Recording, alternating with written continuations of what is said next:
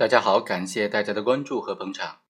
合同是我们日常生活当中，尤其是民商事活动当中非常重要的基本的依据。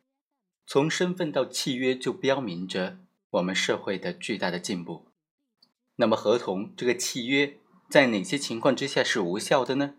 今天和大家简单的来介绍一下合同无效的相关的法律规定。合同法第五十二条就明确规定了合同无效的情形，五种情形：第一，一方以欺诈、胁迫的手段订立合同，损害国家利益的；第二，恶意串通，损害国家集体或者第三人利益的；第三，以合法形式掩盖非法目的的；第四，损害社会公共利益的；第五，违反法律、行政法规的强制性规定的。同时啊，合同法第五十三条还明确规定，合同当中有下列的免责条款是无效的：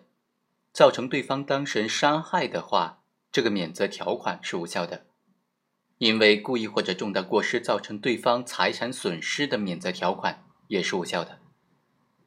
其实呢，这些免责条款大多都出现在格式条款当中。什么是格式条款呢？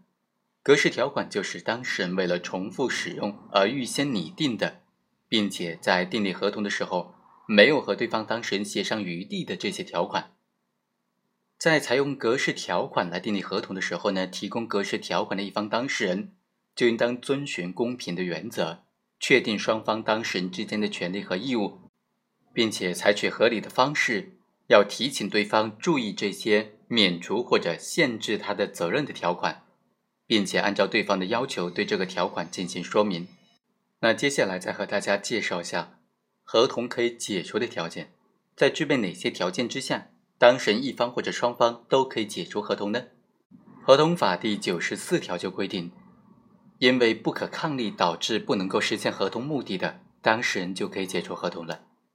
在履行期限届满之前，当事人一方明确表示或者以自己的行为表明。他不履行合同的主要债务的，那么另一方当事人就可以解除合同了。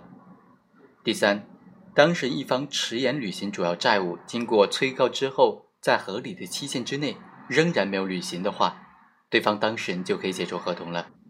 第四，当事人一方迟延履行债务，或者有其他违约行为导致不能够实现合同目的的，或者法律规定的其他情形。当事人的一方或者双方就可以解除合同了。好，以上就是本期的全部内容，我们下期再会。